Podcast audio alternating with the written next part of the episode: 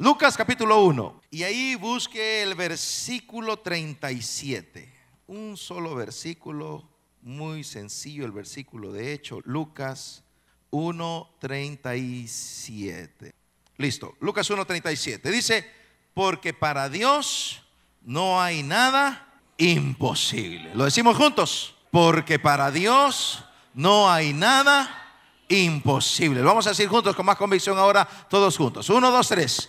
Porque para Dios no hay nada imposible. Gloria a Dios por eso. Gloria al Señor. Si puede darle palmas de alabanza al Espíritu Santo, hágalo. Yo sé que tal vez tiene su Biblia en la mano, pero bueno. Padre, bueno, gracias. Gracias. Para ti nada es imposible. Tienes el poder para todas las cosas. Y esta tarde no queremos olvidarnos de eso, Señor. Este día, el resto de este día, no queremos olvidarnos que para ti nada hay imposible. Gracias, Señor. Danos poder, unción, revelación y autoridad para predicar tu palabra. En el nombre de Jesús, amén, amén y amén. Tome su asiento, por favor. ¿Cuál es el milagro más grande que usted necesita este día? Bueno, tenemos una lista grande quizá, ¿verdad? Para poder seleccionar uno de tantos ahí, tal vez podría ser un poco complicado, pero ¿cuál es el milagro más grande que usted necesita este día? ¿Cuál sería el regalo que Dios podría darle en una fecha de Navidad? Fe para un milagro de Navidad. La Navidad en sí misma es un milagro. La Navidad en sí misma, el acto mismo de la Navidad en sí mismo es un milagro. El verbo se hizo carne, impresionante impresionante. En toda esta historia de Navidad, en toda esta narración, en toda esta narrativa de la Navidad, se involucran pastores, se involucran ángeles, se involucra Gabriel, se involucra una virgen de Nazaret llamada María, su esposo José, un rey perverso llamado Herodes, unos pastores por acá, un coro angelical en el cielo y todo esto se involucra por una sola cosa. La Navidad en sí misma es un acto poderoso de Dios y lo que usted no puede olvidar en esta tarde es que nuestro Dios es poderoso. Para Él nada es imposible. Nada es imposible para tu Dios. Esa obra que necesitas en tu vida, esa obra que necesitas en tu familia, esa obra que necesitas en tus pensamientos, en tu corazón, en tu hijo, en tu hija, en tu esposo, en tu esposa, en las finanzas, en la salud. Todas esas cosas son posibles porque nada hay imposible para Dios. Nada hay imposible. La Navidad no tiene que ver con la cena que usted se va a estar devorando en unas cuantas horas más adelante, lo cual está muy bien. Qué rico, qué bueno. Cuánto esmero, cuánto empeño. Horneando ese pavo, ¿verdad? Algunos tendríamos que resucitar el pavo nuevamente porque quedó tan mal el asunto. O qué sé yo. Pero este día, lo que yo quiero que usted recuerde acerca de la Navidad, es que la Navidad es un acto extraordinario. Porque nuestro Dios es extraordinario. Lo que usted debe recordar este día de Navidad es que la Navidad en sí misma es un acto poderoso porque nuestro Dios es poderoso. Y si Dios actuó en aquella primera Navidad de una manera poderosa, Dios puede obrar en tu vida este día también de una manera poderosa. Dios es extraordinario. Vamos a darle esas palmas de la avanzada uno más ahí, Claudia, por favor. Todo lo que se necesita para un gran milagro es fe. La Navidad es un acto de fe. Diga conmigo fe. Diga conmigo confiar. Todo lo que usted necesita para un gran milagro es fe. Es confiar. Es la pequeña palabra con grandes resultados. Dos letras que mueven grandes montañas. Es fe.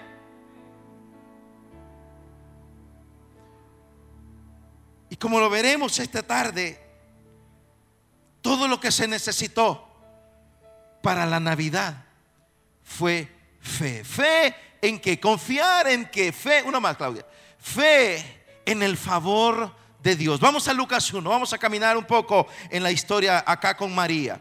Lucas 1, versículo 26. A los seis meses, Dios envió el ángel Gabriel a Nazaret, pueblo de Galilea, a visitar a una joven virgen comprometida para casarse con un hombre que se llamaba José, descendiente de David. La virgen se llamaba María. El ángel se acercó a ella y le dijo, te saludo tú que has recibido el favor de Dios. El Señor está contigo. Iglesia del Camino, te tengo una gran noticia para esta tarde. El Señor está contigo muy favorecido, muy favorecida. El Señor está contigo. Gabriel había estado con mucho trabajo en las últimas semanas. Había estado con Elizabeth, prima de María. Había estado con Zacarías, el esposo de Elizabeth, preparando el nacimiento del precursor del Mesías, de Juan el Bautista. Una mujer que era estéril, que ahora podría dar a luz a su hijo. Se da todo un evento allá en el templo con Zacarías, está ahí, está presentando el sacrificio. Se le presenta un ángel, el hombre casi se muere. Y dice, tu esposa va a dar a luz, él no cree, será posible esto y aquello. Se queda mudo, lo dejó mudo. Y le dice, tú vas a volver a hablar el día que le pongas nombre a tu hijo. Pasaron seis meses de esto. Y ahora Gabriel es enviado a una pequeña aldea en la región de Galilea llamada Nazaret. ¿Sabe qué era lo más predominante en Nazaret? Lo más predominante en Nazaret es que no había nada predominante en Nazaret. Lo más relevante de Nazaret era la irrelevancia de Nazaret. Nada espectacular. Y ahí Gabriel es enviado con una misión, volver a llevar otro mensaje. Gabriel pareciera que es el mensajero de las misiones especiales. Llega allá con Daniel en, en el Antiguo Testamento, llega acá con Zacarías y Elizabeth y ahora llega. Dice, tienes que llevar un mensaje importante, Gabriel. Tienes que ir a anunciarle a una joven virgen acerca del nacimiento del Mesías, el cumplimiento de cientos de años de esperanza, esperando la venida del Redentor.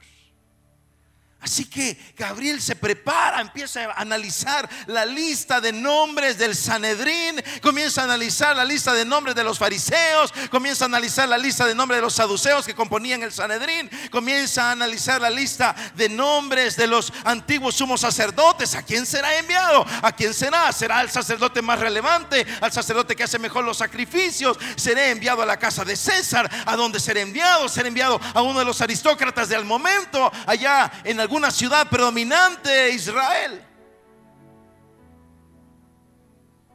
Y es enviado a una ciudad nada relevante, a una joven virgen que está desposada con un joven carpintero. Y ahí llega el ángel Gabriel. Y me encanta este versículo 27, porque ahí están todos los, desde el, desde el 26 están todos los involucrados. Dios envió al ángel Gabriel a Nazaret, en Galilea, a visitar a una joven virgen comprometida para casarse con un hombre llamado José, descendiente de David, y la virgen se llamaba María. Ahí está toda ahí está toda la información, está completa. María estaba desposada con José. ¿Qué significaba el desposorio? Las etapas para el matrimonio judío caminaban de esta manera. La primera etapa era un compromiso de los padres de los que se iban a casar porque el asunto era casi un negocio. Entonces el papá y el papá, los patriarcas hablaban, se ponían de acuerdo y decían, ok, mi hijo se podría casar con tu hija, bueno, creo que sí, esto te va a costar tanto. Ni a él ni a ella le preguntaban, bro y se daba un compromiso. Luego venía una segunda fase, un segundo compromiso que se llamaba compromiso matrimonial o desposorio, que era donde ya los involucrados se hacían promesas, donde ya ellos, el hombre y la mujer, se hacían pacto, hacían ya un pacto y a partir de ese momento se le debía respeto y fidelidad a la otra persona. José y María ya estaban en esa fase. Y generalmente, más o menos un año después, ya consumaban el matrimonio. José y María estaban desposados. Y hago relevante el asunto porque el asunto era serio para ellos. Era un asunto importante. Por eso para un milagro usted tendrá que confiar que tiene el favor de Dios, porque a veces pareciera que no tenemos el favor de Dios. Así que se da una visita divina y dice el versículo 28. Y entrando el ángel donde ella estaba, dijo, salve muy favorecida, el Señor es contigo, bendita tú entre las mujeres. Mas ella cuando lo vio se turbó por sus palabras y pensaba, ¿qué salutación sería esta? Cuatro cosas importantes le dijo Gabriel a María de entrada. Primero, salve. La palabra salve significa alégrate. Se podría traducir como alégrate. Se le presenta un ángel y le dice, alégrate. Alégrate. Segundo, le dice, tienes el favor de Dios. Tercero, Dios está contigo. Y cuarto, eres bendita. Mi querido hermano, mi querida hermana, lo primero que necesitas para un milagro es una palabra de Dios en tu vida. Es una palabra de Dios para tu vida. Todo gran milagro comienza con una convicción. Comienza con una convicción. Por eso Gabriel se presenta a donde María y le dice, alégrate. Alégrate, hermano, hermana, esta noche, alégrate. No vivas con depresión ni tristeza. Este día, alégrate. Para Dios todo es posible. Alégrate. La Navidad es un acto de fe que provocó un milagro extraordinario. Muy favorecida. Dígale a que está a su lado, favorecida, dígale, o favorecido, por favor.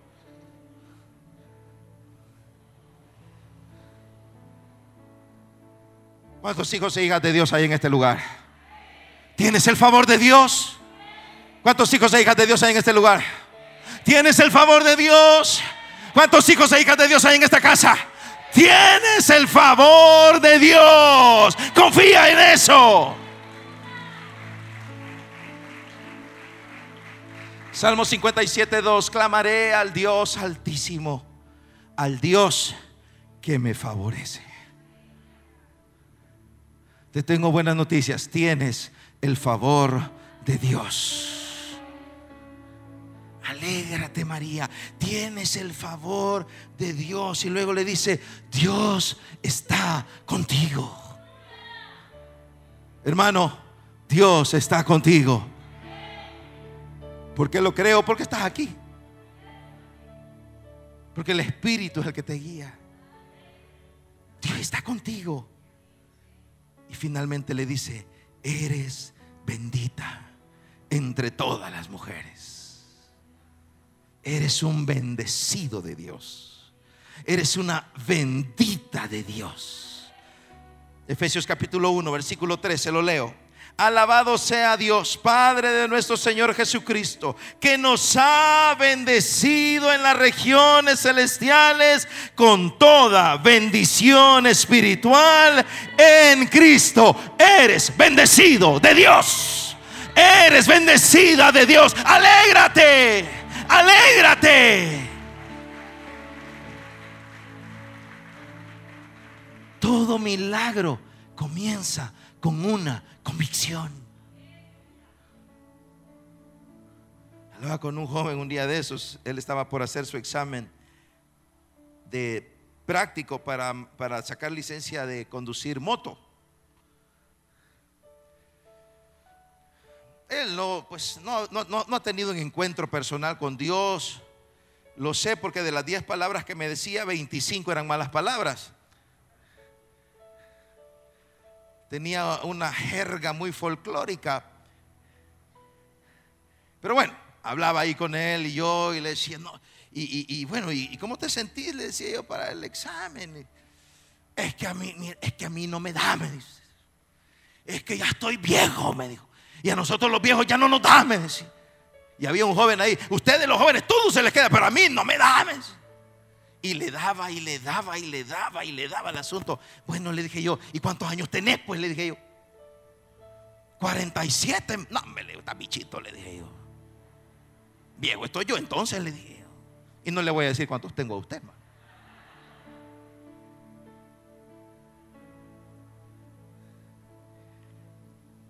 Fue al examen.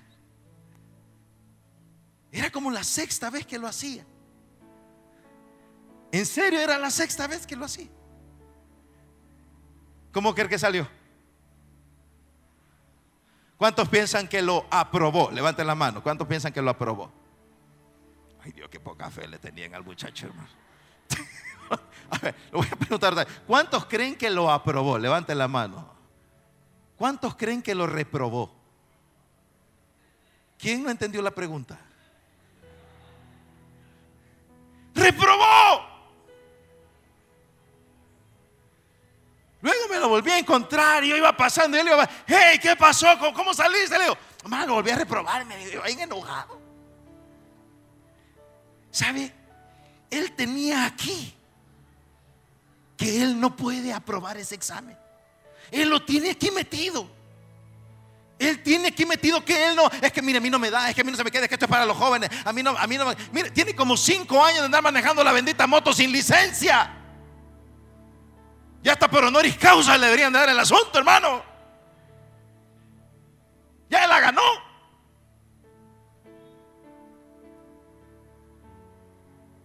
Pero él ya aquí, él ya aquí está programado que él no va a pasar el examen, que él no va a pasar. Y yo todavía le mira, ¿sabes qué? ¿Y por qué no le pedí a Dios que te ayude? Pues? pues si es que Diosito no me ama, hay otra, ahí vayamos por otro lado. Hermano, si usted pasa cada día de su vida pensando que a Dios le odia, que Dios no le ama, que Dios ama a todo el mundo menos a usted, yo le voy a decir una cosa, va a ser bien complicado que usted vea la mano poderosa de Dios, pero esta Navidad recuérdese que el favor de Dios está para sus hijos y para sus hijas y que sus hijos y sus hijas son bendecidos de Dios. Los hijos y las hijas de Dios pueden alegrarse.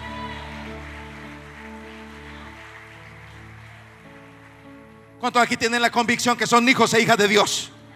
Usted es bendecido de Dios. Esa convicción viene del Espíritu Santo. Por el Espíritu Santo clamamos, Abba, Padre. Usted puede ver la gran obra del Señor como la vio la Virgen María. Ahí estaba María. Y el ángel le dice, eres favorecida eres bendecida. Alégrate. Los grandes milagros comienzan con convicciones. Tenga fe en el plan. Veamos el plan, versículo 29. Ante estas palabras, María se perturbó y se preguntaba, ¿qué podría significar este saludo? No tengas miedo, María. Dios te ha concedido su favor, le dijo el ángel. Concebirás y darás a luz un hijo y le pondrás por nombre Jesús. Él será un gran hombre y lo llamarán hijo del Altísimo. Dios el Señor le dará el trono de su padre, David. Es interesante porque a este punto Gabriel todavía no le ha dicho nada. Gabriel entra con un saludo espectacular. Pero a ese punto Gabriel todavía no le ha soltado la papa. Sigue Gabriel y le dice, ante esta palabra, dice el texto, María se perturbó y se preguntaba, ¿qué podría significar semejante saludo? Todavía a ese punto no sabe nada. Esto es como cuando su hijo le llega a recibir a la casa y le da un gran abrazo, ¿vea? O su hija llega, papito, le dice, y le da un gran abrazo y un gran beso. Mm. ¿Qué querrá esta chica hoy? María, ¿qué clase de saludo es este? ¿Quién soy yo entre las mujeres de Nazaret? ¿Quién es Nazaret entre las ciudades de Israel? ¿Quién soy yo entre las mujeres de Israel? Se perturbó. Esa luz era demasiado para ella. Y sabes, muchas veces el enemigo quiere tenernos precisamente en esa condición. Tú no mereces tanto. Y mire, y a veces el enemigo tiene razón. En realidad no merecemos. Lo que el diablo no sabe es que este asunto no es de merecer, este asunto es de gracia.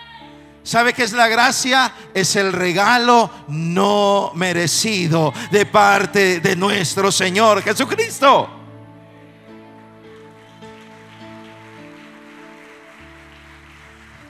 Y a veces el diablo viene con alguna mentira, verdad. Y digo mentira, verdad, porque viene a decir, mira, Carlos, lo que pasa es que tú no te mereces esto. Y le dice, ¿sabes qué? Tienes razón, no lo merezco. Pero no importa, porque mi Padre igual me ama. Y no es por mis méritos. No somos la última Coca-Cola en el desierto, hermano. Dígale que está a su lado. De hecho, pareces con la champán, dígale, por favor.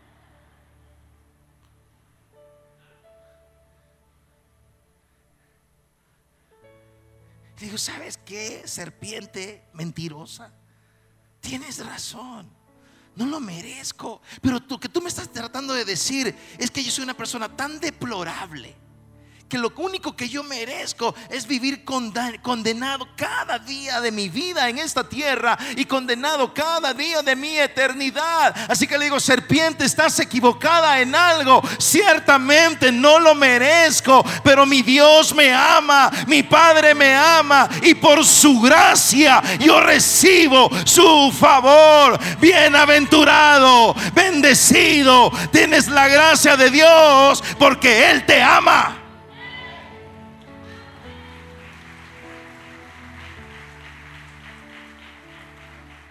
¿Usted ha conocido a alguien que le dice, mire, yo voy a acercarme a Dios cuando yo sea bueno? ¿Cuántos han oído algo como eso? Levante la mano. Y usted sabe que eso no va a pasar nunca. Nadie jamás será lo suficientemente bueno para merecer a Dios. Nadie. Nadie será jamás lo suficientemente malo para no merecer a Dios. Es gracia. Lo único que necesitamos es fe, es humildad y es reconocer.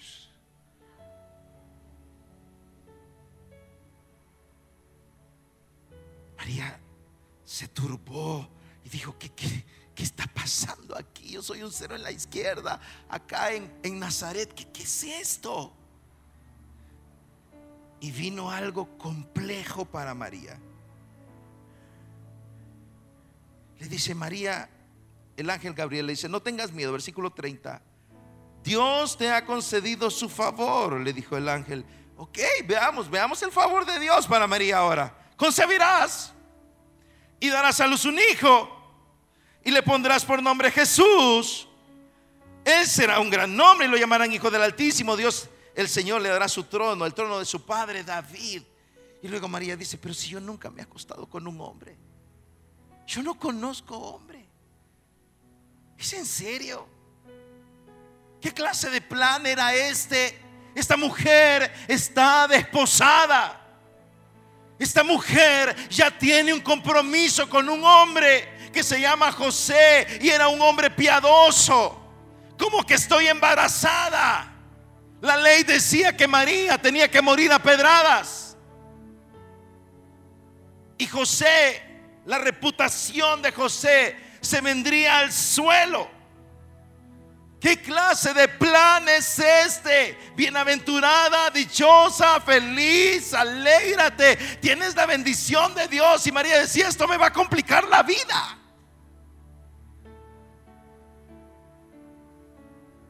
¿Y cómo a veces, precisamente cuando empezaste a buscar a Dios, cómo se te complicaron las cosas?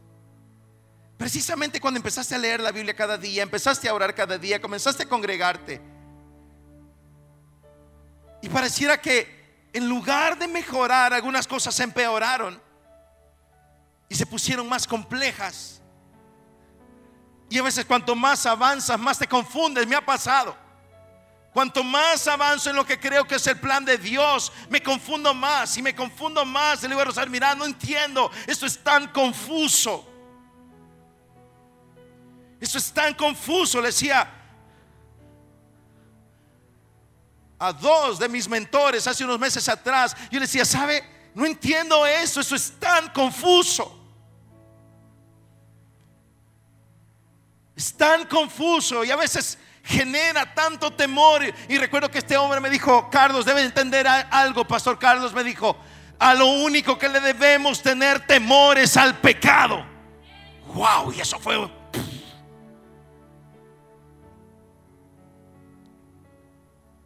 A lo único que usted debe temerle, me dijo, es al pecado. Fuera de eso, confía en el plan de Dios para tu vida. Y eso es lo que Gabriel le está diciendo a la joven virgen allá en Nazaret, en Galilea. María, no tengas miedo. Lo que va a suceder en tu vida no es una complicación, es la gran bendición para toda la humanidad. Confía en el plan. Wow.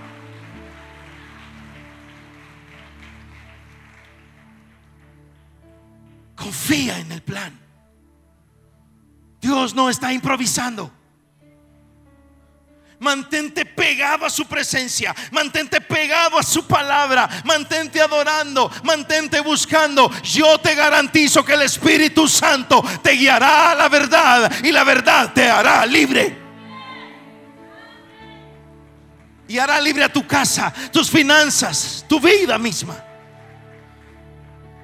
La Navidad que celebramos ahora requería la fe de una joven virgen de Nazaret.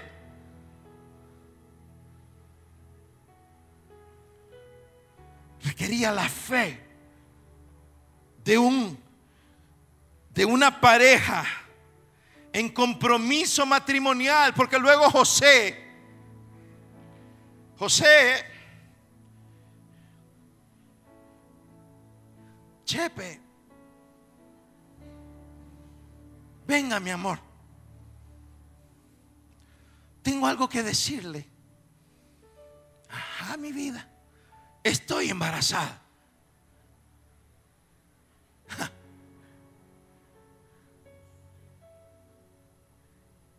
Y ni pregunto cuántos novios hay aquí ahorita. Pues. Pero no se preocupe. Es obra del Espíritu Santo. Ah, ¿Y cómo se llama el Espíritu Santo?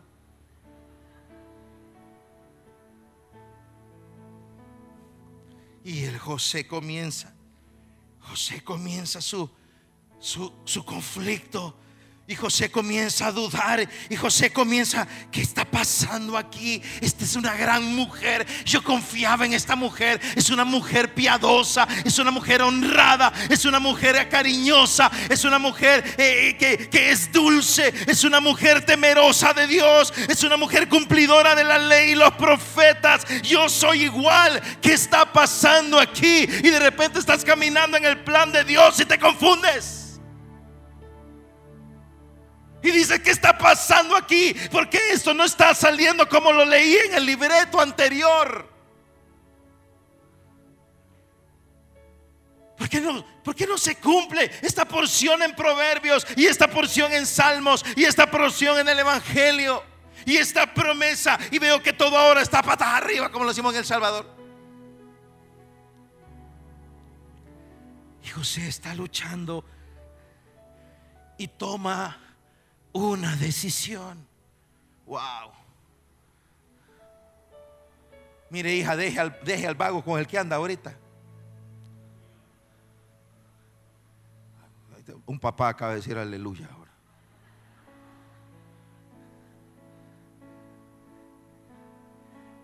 José dice, esta mujer me ha fallado.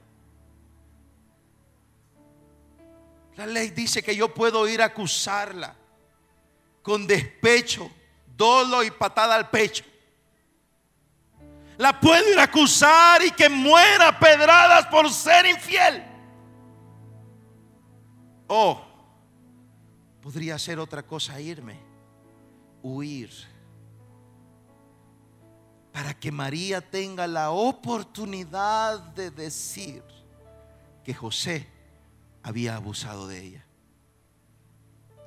que la había tomado a la fuerza y que la había dejado embarazada y que él cobardemente estaba huyendo.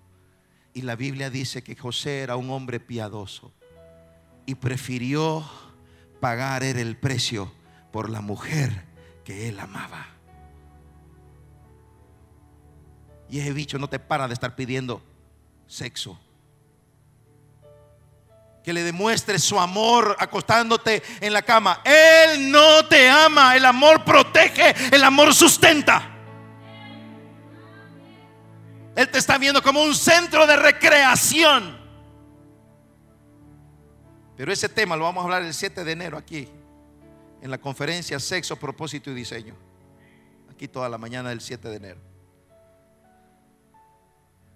José dice, yo me voy a ir, yo voy a pagar el precio, que caiga toda la culpa sobre mí. Y duerme, listo para salir en la madrugada. Y el Espíritu de Dios se le presenta a este hombre piadoso en sueños y le dice lo mismo que le dijo a María. José, no tengas miedo. Lo que está en el vientre de tu esposa es fruto del Espíritu Santo de Dios. José, confía en el plan, todo va a salir bien.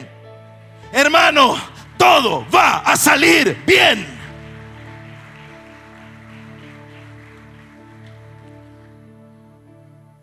Todo va a salir bien. Dígale que está a su lado. Todo va a salir bien, dígale.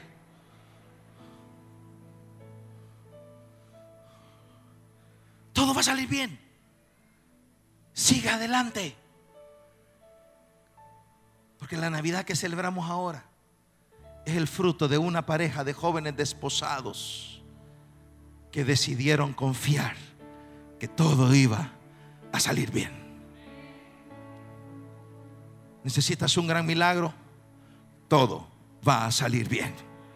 Y el nombre de tu Dios será en gran manera glorificado. Dale palmas de alabanza a tu Dios.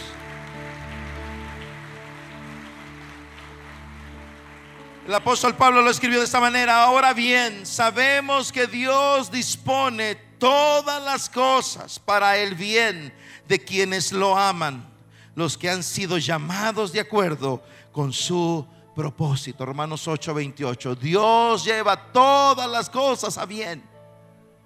Todo este caos que has experimentado, que vives, esa convulsión en tu mente, en tus sueños, en tus sentimientos, todas esas cosas, Dios las va a encarrilar para el bien. Conforme al propósito de tu Padre Celestial. Dele esas palmas de alabanza al Señor. Por último, fe en su poder. La Navidad requería fe. Fe en el favor de Dios. Fe en el plan de Dios. Y fe en el poder de Dios. Vamos al versículo 34, 37. Ahí mismo, Lucas 1.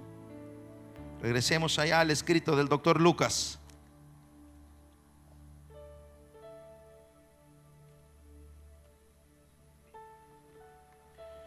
Ok, versículo 34. ¿Cómo podrá suceder esto? Preguntó María al ángel, puesto que soy virgen.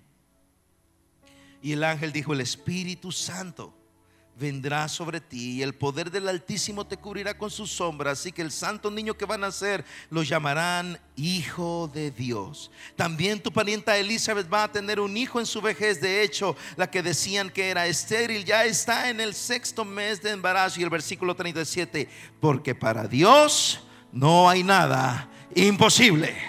Te tengo buenas noticias. Para Dios no hay nada imposible. Pregúntale a María, pregúntale a Elizabeth. Para Dios no hay nada imposible. Todo va a salir bien. Me encanta esto. María dice, ¿cómo? ¿Cómo es posible? Soy virgen. La joven tiene claro el, panorama. ¿Cómo es posible? En mi hijo. ¿Cómo es posible en mi hija? Hace 48 horas recibimos el mensaje de la mamá de una doctora, de hecho, de acá de la congregación, que estaban por intubarla por un problema muy complejo, multisistémico en realidad. Ya no está saturando, falla renal. Yo recuerdo solo le mandé una porción de la palabra de Dios, en la que dice el Señor que Él nos devuelve la salud. Y dije, ora conforme a la palabra. Y Rosario comenzó a a guiar a esta doctora. Y luego otro grupo de mujeres integradas en oración, en intercesión. Dos días atrás, inconsciente, intubada. Llega los médicos ayer y la mujer comienza a responder sus exámenes comienzan a mejorar. Y justo antes de venir ahora al servicio, Rosario me dice, mira, el mensaje, esta mujer ya abrió sus ojos. ¡Wow! Para Dios nada, hay imposible. ¿Cómo puede ser? ¿Cómo puede ser? No puede ser este matrimonio. Está en caos. Aquí ya no hay nada más que hacer. ¿Cómo puede ser? Mi hijo es un drogadicto, un alcohólico. ¿Cómo puede ser? Me quiero matar. Estoy en depresión. Estoy ansioso. ¿Cómo puede ser? María dice, ¿cómo puede ser? Eso es imposible, no hay manera, no hay manera de arreglar este asunto, Gabriel. Te equivocaste de dirección.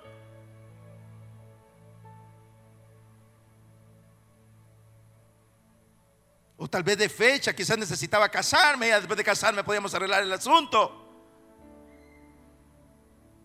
No, Dios no se ha equivocado contigo. Si Dios te ha dicho que te va a dar esa respuesta, Dios te va a dar esa respuesta. Porque para Dios nada hay imposible.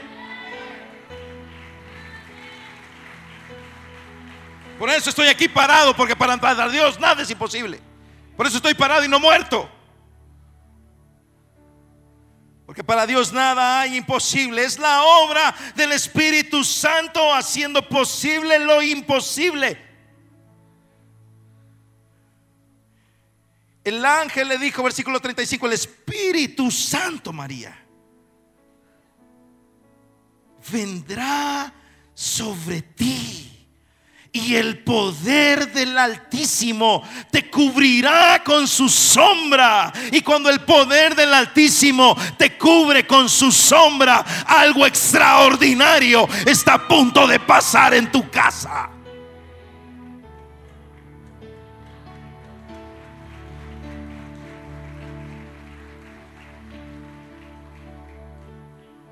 Es la obra del Espíritu Santo.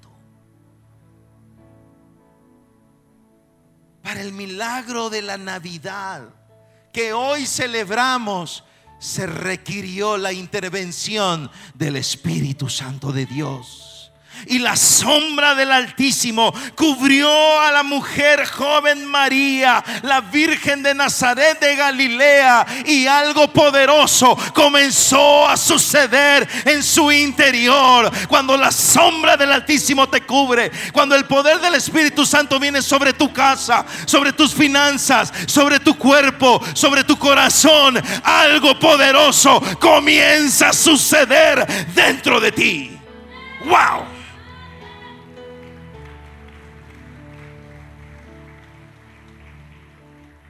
¿Sabes por qué no tiene milagro?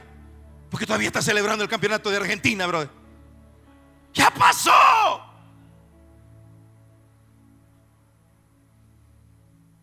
Conste que iba con Argentina. Ay, pastor, lo perdimos, dijeron alguien allá. Pero si quiero ver una acción extraordinaria de Dios en mi vida, el lugar en donde voy a encontrar esa respuesta es delante del altar de Jehová, en donde el Espíritu Santo comienza a obrar en tu vida. Tenemos demasiados cristianos perdiendo batallas porque tenemos demasiados cristianos sin la obra del Espíritu Santo sobre ellos. Y un día de esto le saqué una listita a Dios, brother.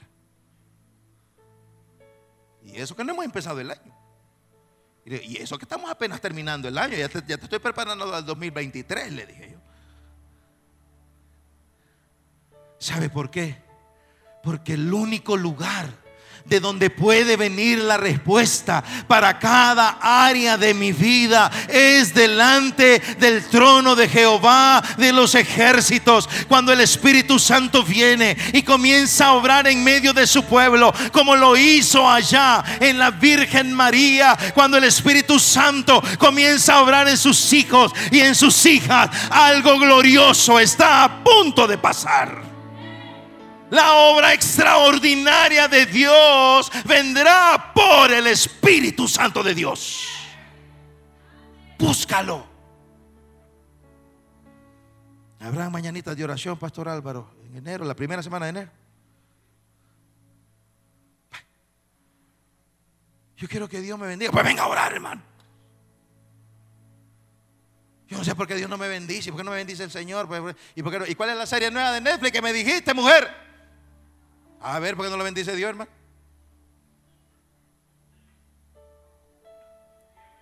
María dice, ¿cómo puede ser esto? Y tú y yo decimos, ¿cómo puede ser esto? Y Gabriel le dice a María, María, solo hay una forma en la que esto pueda suceder, que confíes en el poder del Espíritu Santo. Te tengo buenas noticias. Tendrás tu respuesta. Ay, Dios, hermano. Yo hubiera comido el pavo antes de venir aquí mejor, brother. Aunque sea un pan con casamiento, pues. Con queso y crema. O en tortilla tostada. Para la honra y gloria del Señor.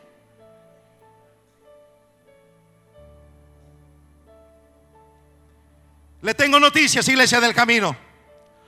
Dios te dará respuestas extraordinarias cada día del año 2023 porque el Espíritu Santo de Dios vendrá sobre ti y te cubrirá el poder del Altísimo. Amén.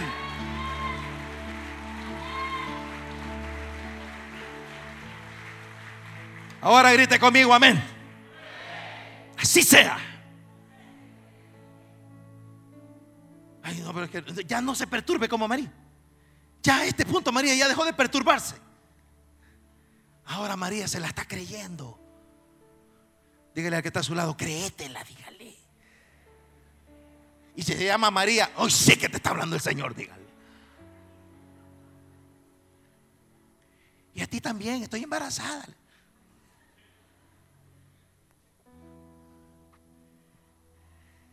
Era un tiempo de respuestas. Dios estaba respondiendo a Elizabeth, estaba respondiendo a Zacarías, estaba respondiendo a María, estaba respondiéndole a la, a la humanidad misma. Porque para Dios no hay nada imposible. Y a partir de ese momento, algo dentro de María comenzó a crecer. Era Jesús, obviamente, pero no solo era eso. Era la fuerza del Espíritu Santo. Lo voy a decir otra vez, era la fuerza del Espíritu Santo en aquella mujer que estaba preparando el gran milagro de la Navidad. Era la fuerza del Espíritu Santo impulsando a María para dar a luz a Emanuel, Dios con nosotros.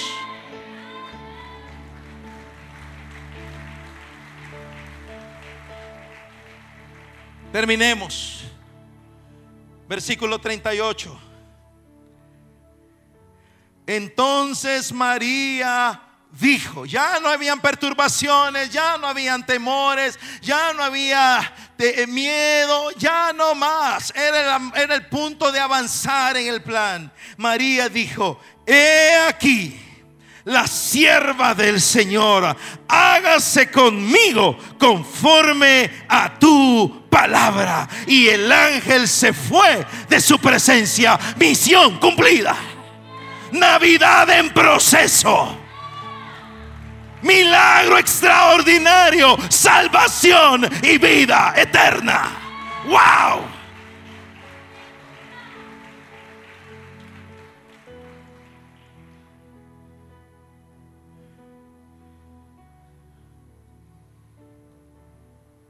Así como María.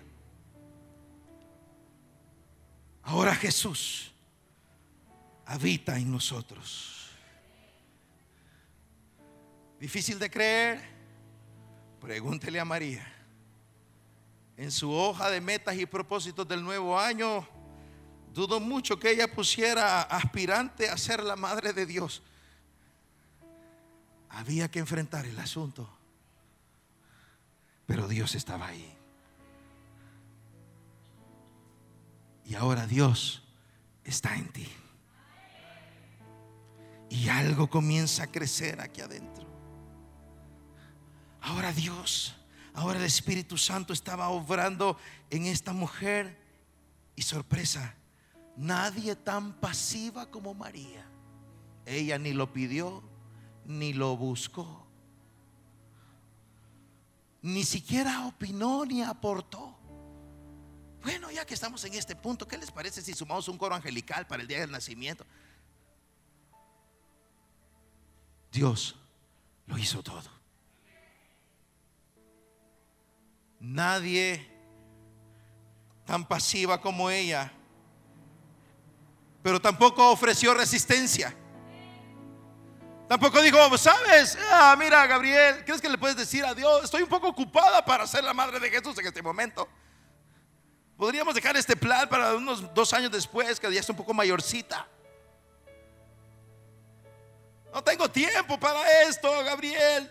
Dile a Dios que busque. Mira, la de la pares también es bonita.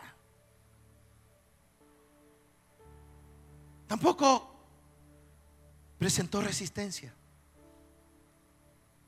¿Sabe qué hizo? Tuvo fe. Que se cumpla en mí la palabra de Dios. Que se cumpla en ti cada una de las promesas de Dios para tu vida para tus hijos, para tus hijas, para tu empresa, para tu, para tu emprendimiento, para tu salud, para tus finanzas, para tu estado de ánimo en el próximo año. Que se cumpla en ti la palabra de Dios. Sea hecho.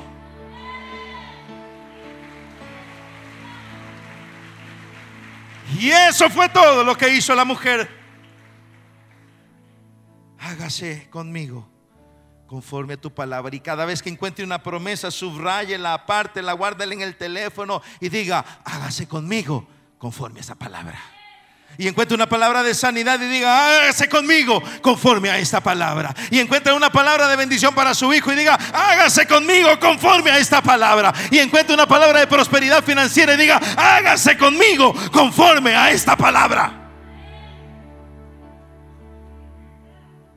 La Navidad requirió la fe de una joven virgen de Nazaret para cerrar el episodio del diálogo con el ángel Gabriel diciendo, hágase conmigo conforme a la palabra de Dios.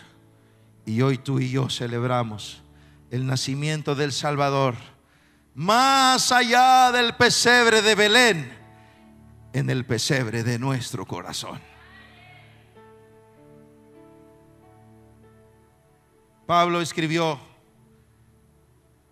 en Colosenses 1:29, es por eso que trabajo y lucho con tanto empeño, apoyado en el gran poder de Cristo que actúa dentro de mí. Cuando Gabriel le dijo a María, el Espíritu del Señor hará esta obra, era el poder de Dios actuando dentro de esta mujer. Y ahora, como lo escribió el apóstol a los gentiles, es el gran poder de Dios actuando dentro de cada uno de nosotros. Veremos grandes milagros. Veremos extraordinarias respuestas. Como lo vio María, como lo vio José, como lo vio el anciano Simeón allá en el templo. Y la mujer también que estaba ahí, que dijeron, ahora Señor, puedes llevar a tu siervo, porque mis ojos han visto la salvación del Señor. Veremos grandes respuestas de Dios para nuestra vida. La fe es lo que necesitas para un milagro, como lo fue para la Navidad para la primera Navidad. Cierra tus ojos. Vamos a orar. Padre bueno.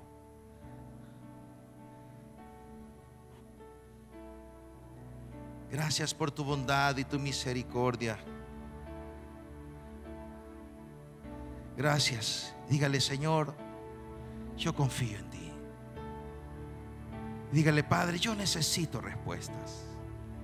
Y esta tarde yo confío en tu poder, en tu plan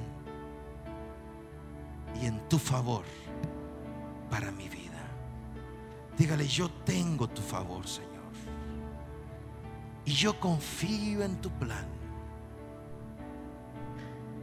Y me aferro a tu poder.